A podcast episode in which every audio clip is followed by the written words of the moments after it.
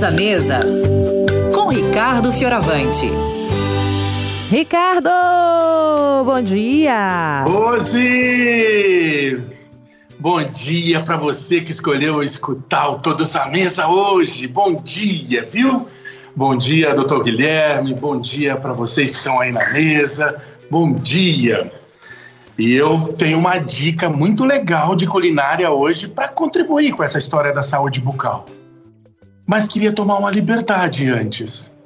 Eu queria contar uma coisa minha, muito pessoal e que pouca gente sabe, Rose. Conta pra Nos gente. últimos três anos, nos últimos três anos, eu enfrentei um tumor na minha boca.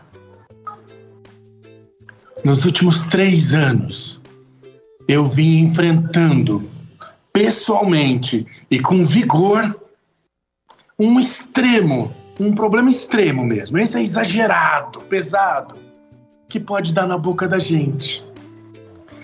Gente, vocês que estão me ouvindo, vocês que estão na mesa sabem, eu sou um praticante, eu sou crente e confiante nos poderes da mensagem de saúde.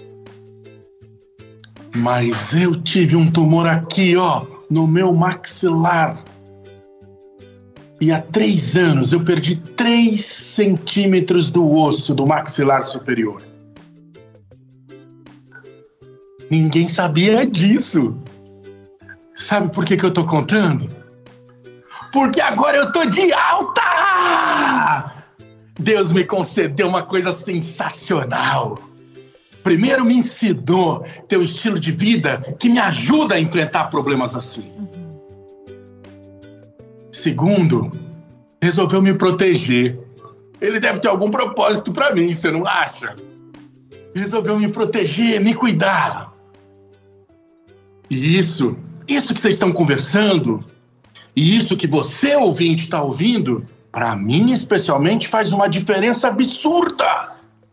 Eu vivi isso agora, na minha experiência pessoal. E eu vou te contar uma coisinha que eu aprendi. Porque quando você fica doente, tem uma coisa que é muito chata.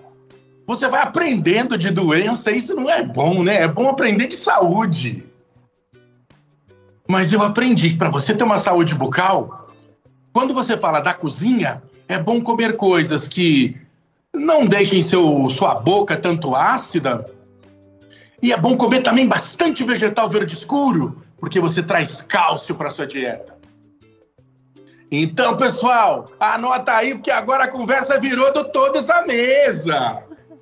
Ó, vou te ensinar a fazer uma receita que a minha avó me ensinou quando eu era criança. Esgadol. Esgadol. Minha avó Anália, italianíssima. E é um prato com feijão branco, que vai te trazer muita nutrição e pouca acidez na boca. E vou colocar aí vegetal verde escuro, escarola.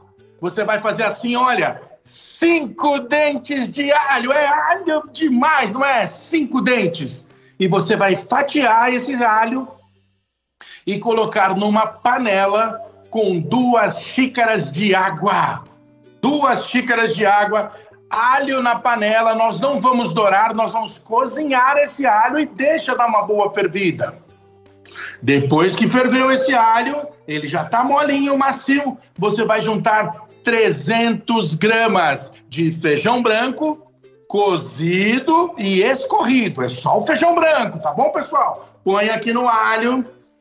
Põe dois tomates picadinhos, picadinhos.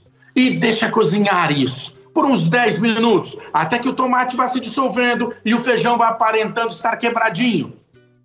Quando chegar nesse ponto, você junta um pé de escarola picada bem fininha, bem fininha, bem fininha. Joga na panela, deixa por cima, não precisa misturar, tampa e deixa murchar. Deixa murchar. Uns cinco minutos depois a escarola tá bem murchinha, você mistura, mistura, mistura para tudo isso ficar encorpado e deixa cozinhar por 10 minutos com a panela tampada. Esgadol. Feijão branco com escarola. Para fazer bem para sua boca, fazer bem para sua cabeça, fazer bem para o seu espírito.